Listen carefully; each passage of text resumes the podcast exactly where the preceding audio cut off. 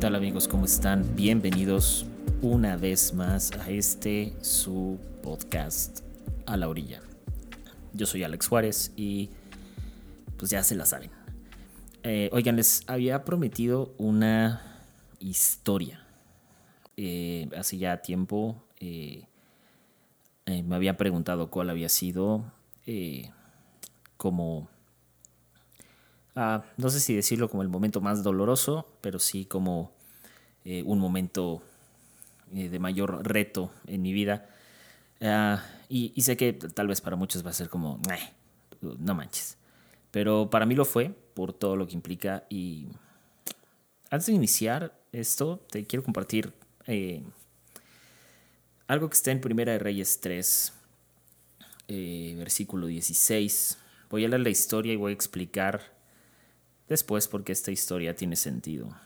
Eh, dice, por ese tiempo, dos mujeres que eran prostitutas vinieron al rey y se presentaron delante de él. Y una de las mujeres dijo, Oh, mi señor, yo y esta mujer vivimos en la misma casa, y yo di a luz estando con ella en la casa. Y sucedió que al tercer día, después de dar yo a luz, esta mujer también dio a luz. Estábamos juntas, Nadie de fuera estaba con nosotras en la casa, solamente nosotras dos. Y el hijo de esta mujer murió durante la noche, porque ella se durmió sobre él. Entonces ella se levantó a medianoche, tomó a mi hijo de mi lado, mientras tu sierva estaba dormida, y lo puso en su regazo, y a su hijo muerto lo puso en mi regazo. Cuando me levanté al amanecer para dar el pecho a mi hijo, he aquí, estaba muerto, pero cuando lo observé con cuidado por la mañana, vi que no era mi hijo, el que yo había dado a luz. Entonces la otra mujer dijo, no, pues mi hijo es el que vive y tu hijo es el que está muerto. Pero la primera mujer dijo, no, tu hijo es el muerto y mi hijo es el que vive. Así discutían ellas delante de Salomón. Entonces el rey dijo, esta dice, este es mi hijo que está vivo y tu hijo es el muerto. Y la otra dice, no, porque tu hijo es el muerto y mi hijo es el que vive. Y el rey dijo, traedme una espada. Y trajeron una espada al rey. Entonces el rey dijo, partan al niño vivo en dos, y den la mitad a una y la otra mitad a la otra. Entonces la mujer de quien era el niño vivo habló al rey, pues estaba profundamente conmovida por su hijo, y dijo, Oh mi señor, dale a ella el niño vivo, y de ninguna manera lo mates. Pero la otra decía, no será ni mío ni tuyo, pártanlo. Entonces el rey respondió y dijo, denle el niño vivo a la primer mujer y de ninguna manera lo maten, pues ella es la madre. Cuando todo Israel oyó del juicio que el rey había pronunciado, tuvieron temor del rey porque vieron que la sabiduría de Dios estaba en él para administrar justicia más o menos hace unos, crecerán tres, cuatro años, tuve la oportunidad de, eh, de iniciar una iglesia. Eh, y, lo digo con mucho respeto para aquellos que están eh, abriendo una iglesia o quieren intentar abrir una iglesia. Eh, lo digo con risa porque es, sanguinario abrir una iglesia. y bueno, todo, todo este rollo de abrir una iglesia surge de... Eh, un, una falsa... un falso deseo, pero al mismo tiempo sí, motivaciones tal vez no del todo correctas. y, es, es, híjole, creo que, creo que esta es la primera vez que cuento esto como así al público, pero creo que es, necesario porque ya, uno ya lo había prometido, dos, eh, pues voy a, voy a contar eh, básicamente qué sucedió y, y, por qué fue doloroso.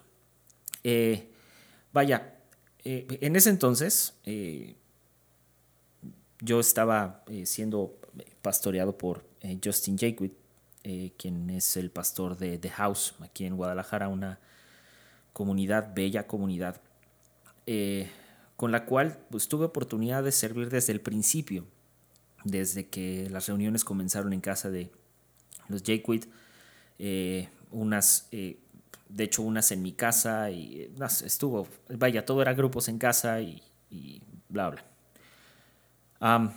entonces, eh, tuve, tuve la oportunidad de, iniciar desde cero con ellos, aprenderles mucho, a la fecha sigo aprendiéndoles demasiado y, y fue, fue una, una, aventura, pero eh, en el Inter eh, surgieron motivaciones incorrectas en el corazón.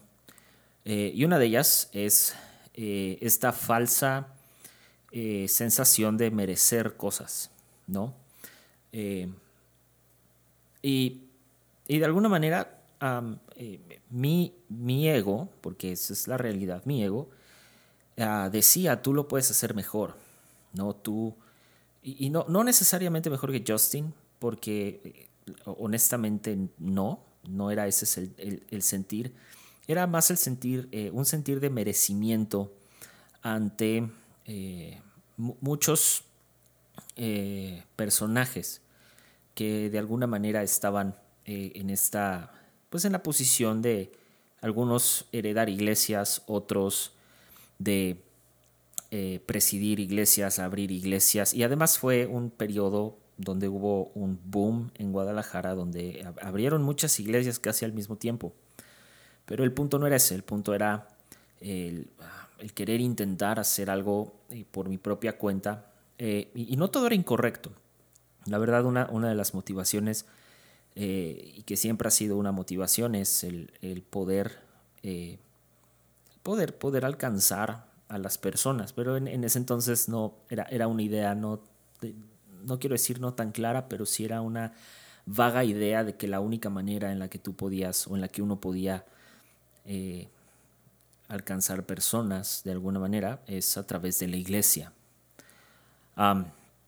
entonces eh, em, emprendí el viaje de eh, abrir una iglesia y, ah, y fue, de verdad ha sido una de las experiencias, yo creo que desde la apertura de The House ante City Church eh, fue una experiencia refrescante, fue una experiencia, la neta, estuvo muy fregona en muchos sentidos, rompió muchos paradigmas en mi mente de cómo tiene que ser una iglesia. muchas cosas empezaron a suceder y estuvo muy padre, la verdad, fue, fue una temporada muy fregona. Eh, pero eh, con esta, con esta falsa sensación de merecimiento y de que de alguna manera yo, yo podría hacer el trabajo, no mejor, pero podría hacer el trabajo, fue que eh, me aventuré a abrir una iglesia. Entonces, cuando, cuando tomo la decisión de verdaderamente aventarme a abrir una iglesia, comenzamos eh, plasmando ideas, eh, juntando algunas personas, y, comenzamos, ¿no?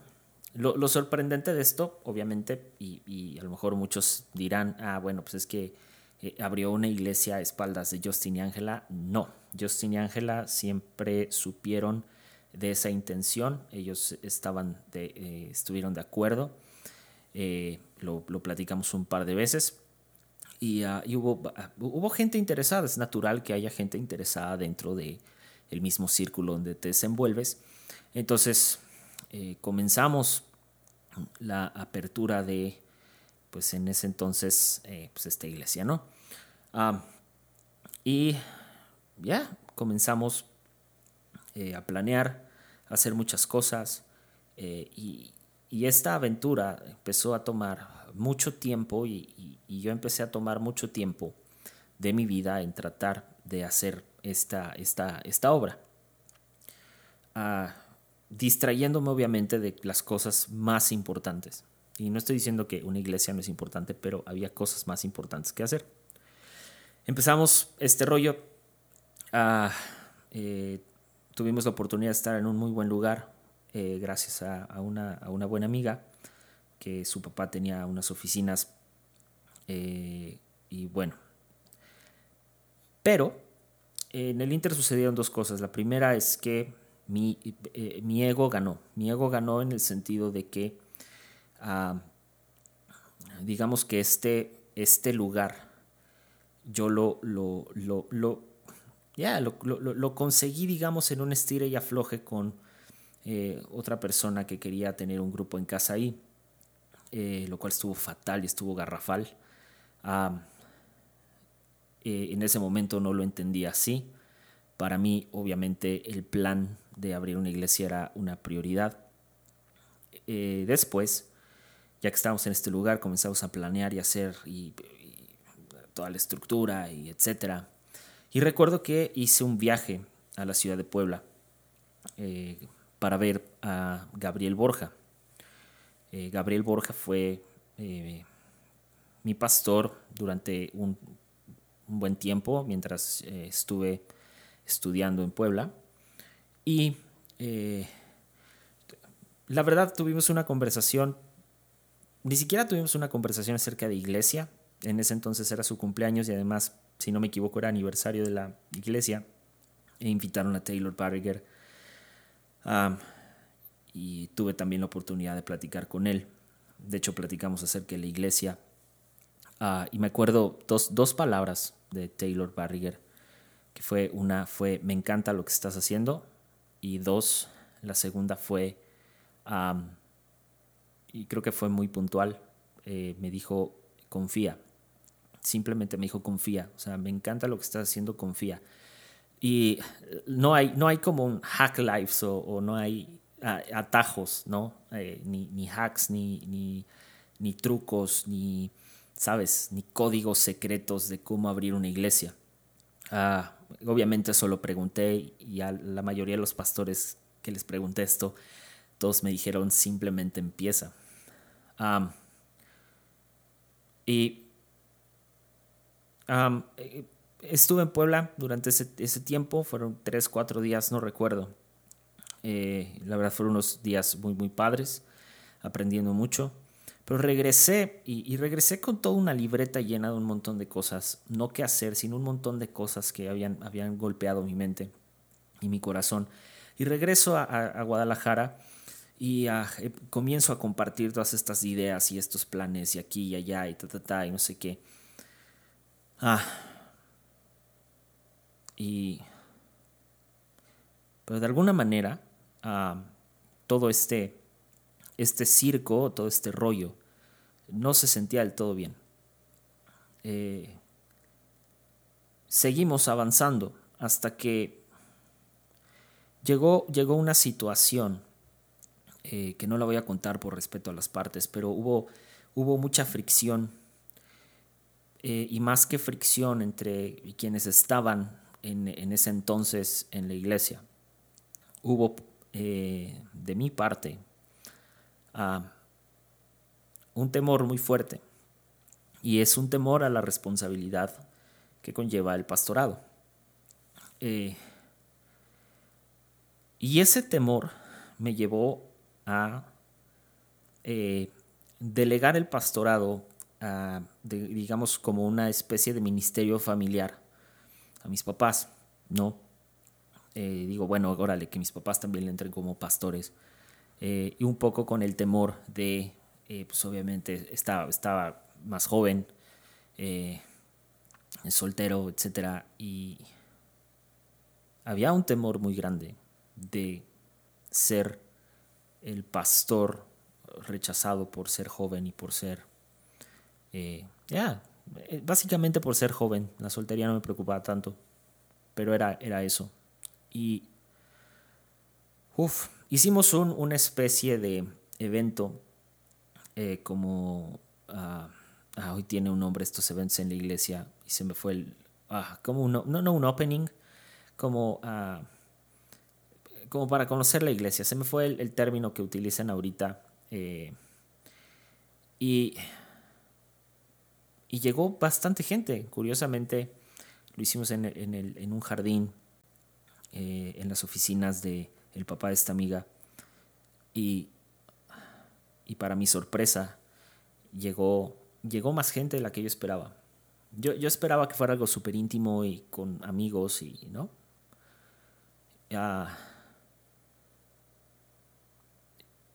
y ahí me sorprendí porque llegaron personas que no encajarían en, en un círculo de iglesia normal. Dicho esto, pasa, pasa este, eh, fueron días muy estresantes donde estamos preparando todo este evento. Eh, y ya, fue, fue muy padre, pero a la vez fue un poco rudo. Eh, para no hacerles el cuento largo, pasa este evento, comenzamos a hacer reuniones. Ah, nosotros en las mañanas íbamos a, City Church o lo que hoy es The House y en las tardes teníamos nuestras reuniones. Pero en ese, en ese inter yo, me, yo me, eh, me, peleé con mucha gente, me peleé con mucha gente eh, por malos entendidos, por cosas muy, muy tontas. Eh, y, y, producto de que yo estaba enfocado en algo que yo quería hacer. Pasa esto y, y sucede, sucede algo que creo que, creo que me lastimó, lastimó mucho, muchos, muchos corazones y, y se tomaron bandos muy, muy raros. Eh, hubo una, hay una situación un poco complicada eh, en el sentido de personas en las que en, que confiar, el, cómo íbamos a armar el círculo cercano y, todas estas ideas de liderazgo que se tienen, que no están mal, pero descubrí que al final del día a mí no me funcionaban y no me funcionaban por una cosa, porque yo no decidí, yo no abracé el llamado por completo, sino yo quise repartir el llamado yo quise repartir la responsabilidad. tomando en cuenta que había mucha gente en ese entonces que apoyaba la idea.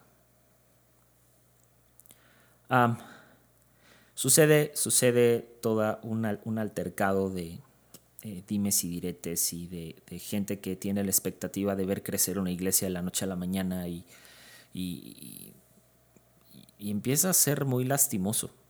Eh, entre algunos servidores se empiezan a herir unos a otros, empieza a haber muchas cosas que no estaban bien.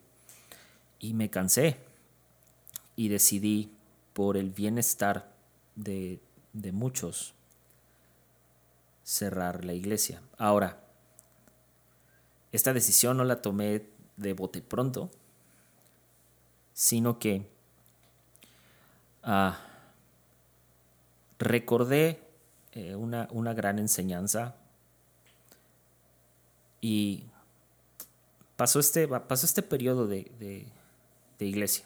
Y ahorita les voy a platicar la enseñanza. Pasa esta onda de que cierro la iglesia, y se vienen vacaciones y habían pasado otras cosas, como que había mucho, esto había traído muchísimo desorden en muchas áreas de mi vida y y un día mi papá habla conmigo y me dice, ¿por qué no te vas de viaje? Vete, vete de viaje, vete, estás has pasado por mucho estrés, estás eh, con todo este rollo de la iglesia. Y ok, va, agarré mi coche y me fui a, a Puerto Vallarta.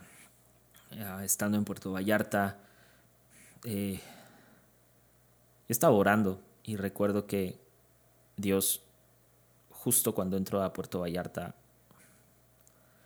siento en, en mi espíritu como un quebranto muy fuerte y comienzo a llorar en camino al hotel. Llego al hotel, eh, bajo mis cosas, eh, llego a mi cuarto y me pongo, me cambio y salgo a la playa a caminar. Y yo creo que caminé, yo creo como una hora caminando ida y vuelta. Afortunadamente era media tarde ya, entonces no me daba tanto el sol, pero... Y Dios estaba como que consolando mucho esta parte y fue muy duro. después viene, eh, terminan estos días de descanso y,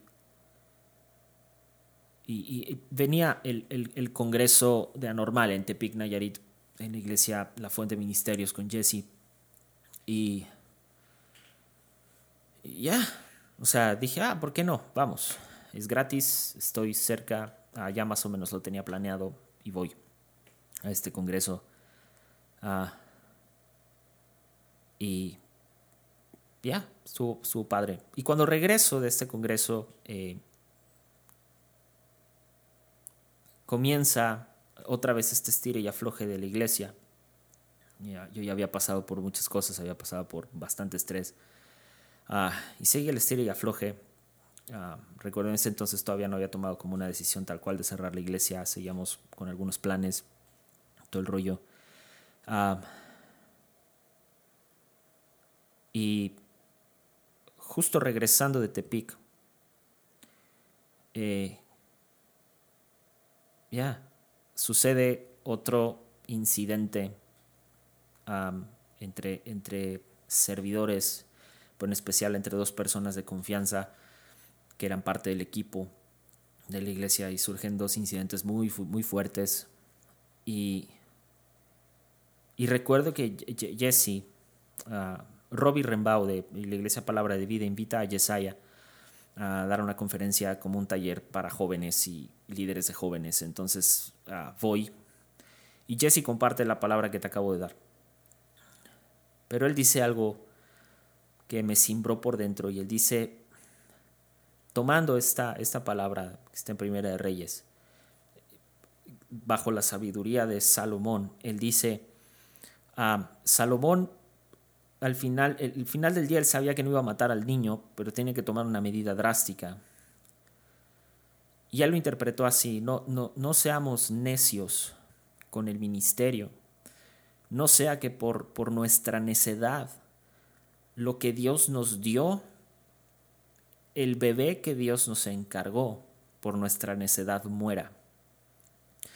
Y esta palabra la fecha me, me simbra mucho y ahí fue donde entendí que no se trataba de una visión, no se trataba de cuán grande puede ser una iglesia, ni, ni cuán, no, cuán trascendente, ni, ni cuán relevante, sino se trata de las personas. Y justo cuando vi que lo que estaba en juego eran personas, justo en ese momento decido por completo cerrar la iglesia. Y al siguiente domingo fue nuestra última reunión. Y luego me tocó un trabajo bastante pesado que fue eh, pues tratar de buscar lugar para pues para las personas que, que quedaban. Esto me orilló a dos cosas. La primera cosa a la que me orilló fue a aislarme por completo de amigos, de gente que quiero mucho, por la vergüenza. Porque nadie quiere en su registro ministerial o en su currículum ministerial, yo abrí y cerré una iglesia en menos de un año. Porque no habla bien, ¿sabes? A este mundo no habla bien. y decidí hablar de esto por una razón.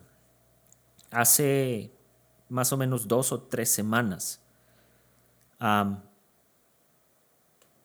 me tuve la oportunidad de tomar un café con Justin, un pastor de The House platicamos de todo y de nada, de, que hay que cambiar en la iglesia y, él también es alguien que siempre piensa muchísimo y cambia mucho de opinión en el sentido, eh, eh, eh, desafía mucho su propia, su propia opinión y platicamos. Y él me hizo una pregunta, me dice, ¿por, qué, ¿por qué de pronto, o sea, por qué tuviste ese cambio? ¿De, de, dónde, ¿De dónde vino ese cambio de Alex? Y la verdad es que le contesté lo más honesto que pude y le dije del dolor. No ha sido la única experiencia dolorosa que he tenido. Ha habido muchas, ha habido muchas cosas que he hecho de las cuales me arrepiento porque no, no, no deberían de tener lugar. ¿A qué voy con todo esto? Es muy curioso y lo veo hoy en día muchísimo con jóvenes. Hoy jóvenes quieren, quieren abrir iglesias, quieren que su llamado se vea como el llamado de todos. Y a mí me costó mucho tiempo entenderlo.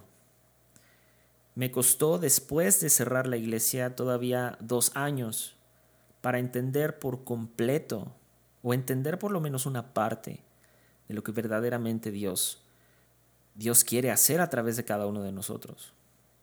Y pareciera ser que está ahí en el Evangelio. Está fácil, Dios quiere que prediquemos el Evangelio, pero no es así, no es tan así.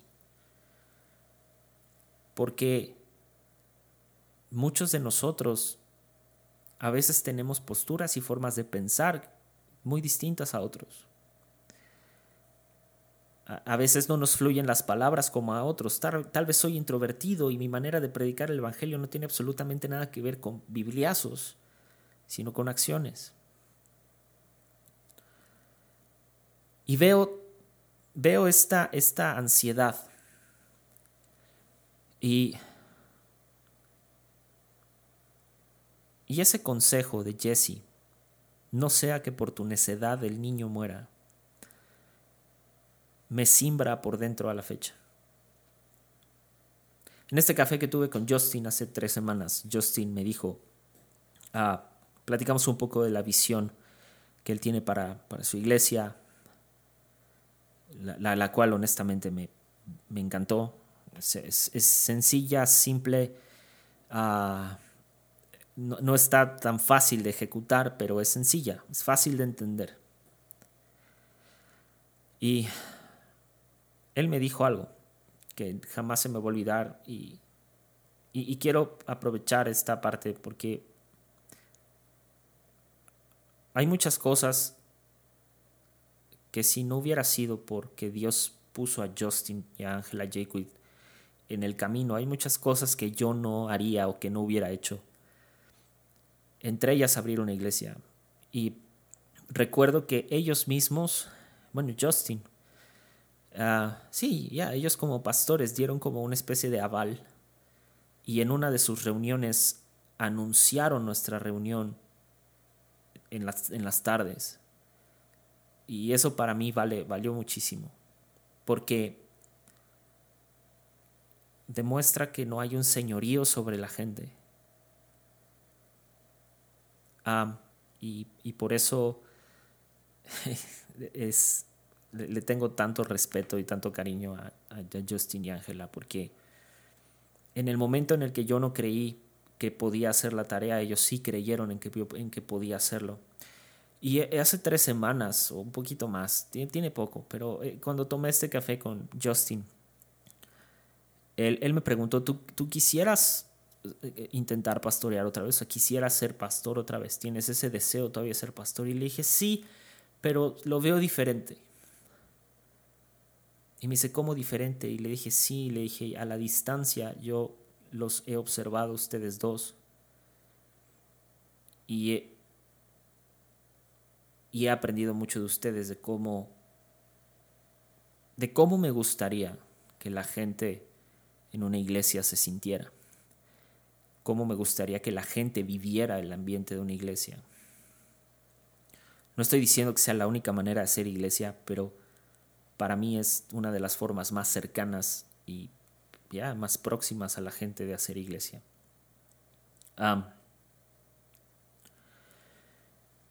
y Justin me dijo de nuevo, yo, yo, yo creo en tu llamado. Sabes, la parte más dolorosa no es cerrar una iglesia porque iglesias abren y cierran en el mundo, no, no tienen idea cuánto es el porcentaje, es altísimo. No es el cerrar la iglesia, es el proceso que hubo detrás del cierre de una iglesia.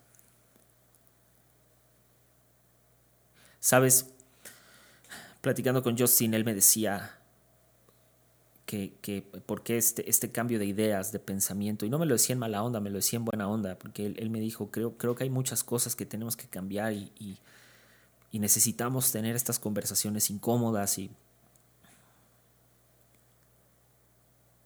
y sabes, las veces que yo no me he sentido capaz de ejercer un llamado, Dios se encarga de poner personas que dicen sí puedes. Y yo he tratado de ser esa persona. Es esa persona que le dice a otros tú puedes. tú puedes. Pero antes de, no sea que por nuestra necedad el ministerio y el llamado que Dios nos dio muera. Yo sé que el llamado es irrevocable, claro, pero que por nuestra necedad no muera lo que Dios quiere construir. Y, Justin, ya, no se me van a olvidar esas palabras. Yo confío, yo creo en tu llamado. Y sabes, insisto, lo más doloroso no fue cerrar la iglesia. Lo más doloroso fue ver partir gente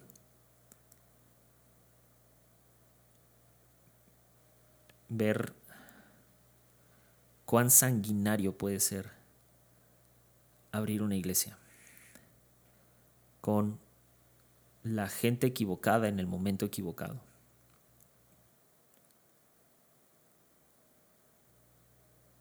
Lo más doloroso ni siquiera es que no te apoyen, que no vaya gente a la iglesia. Algunos tal vez les será doloroso ver sus números bajos. En mi caso no era así. Pero lo que más me dolió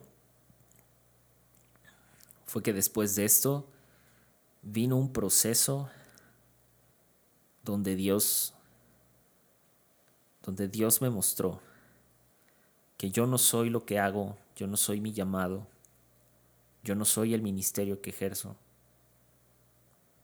sino que soy amado, soy hijo y Él sigue perfeccionando la obra.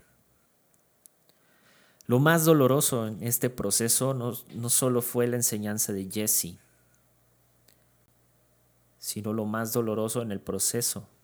Y creo que sí, esta es la parte más que más me agüita, que más me entristece, fue recibir por parte de alguien que quiero mucho y que considero verdaderamente una autoridad en mi vida.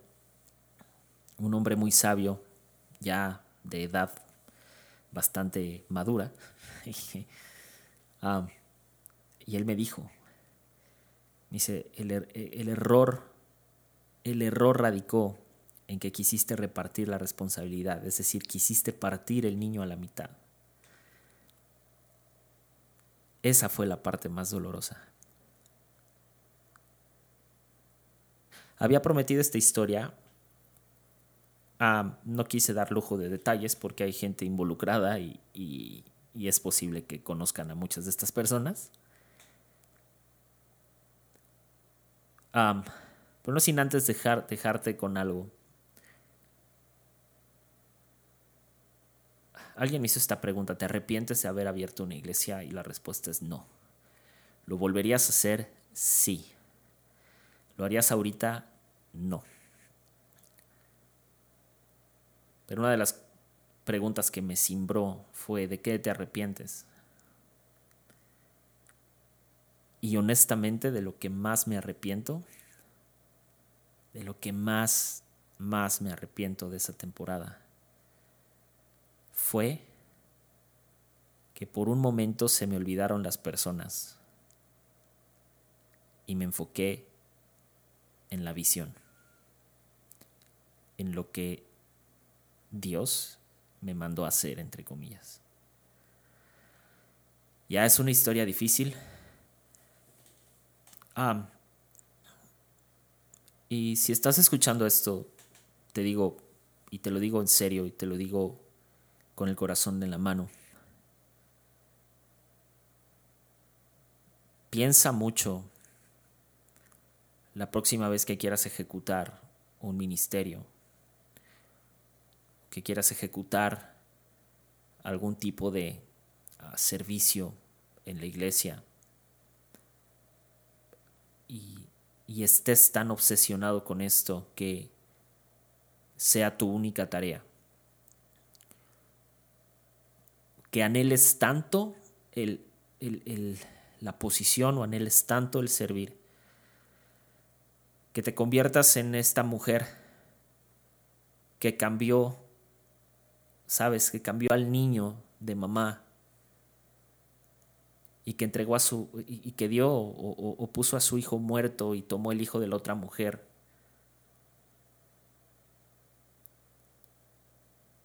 No sea que por anhelar tanto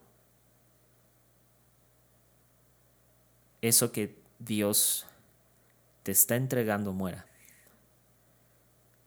Las cosas llevan tiempo. Llevan tiempo. Y no hay mejor fruto que el que madura a su tiempo. Y si tú estás a cargo de un ministerio, si estás a cargo de algún área que involucre personas, no forces las cosas. Las cosas no suceden cuando las forzamos, suceden cuando maduran a su tiempo. Ya. Me costó mucho trabajo aprender esto, me costó quitarme el ego, me costó incluso mucho contar esta historia, no solo aquí, sino en otros lugares.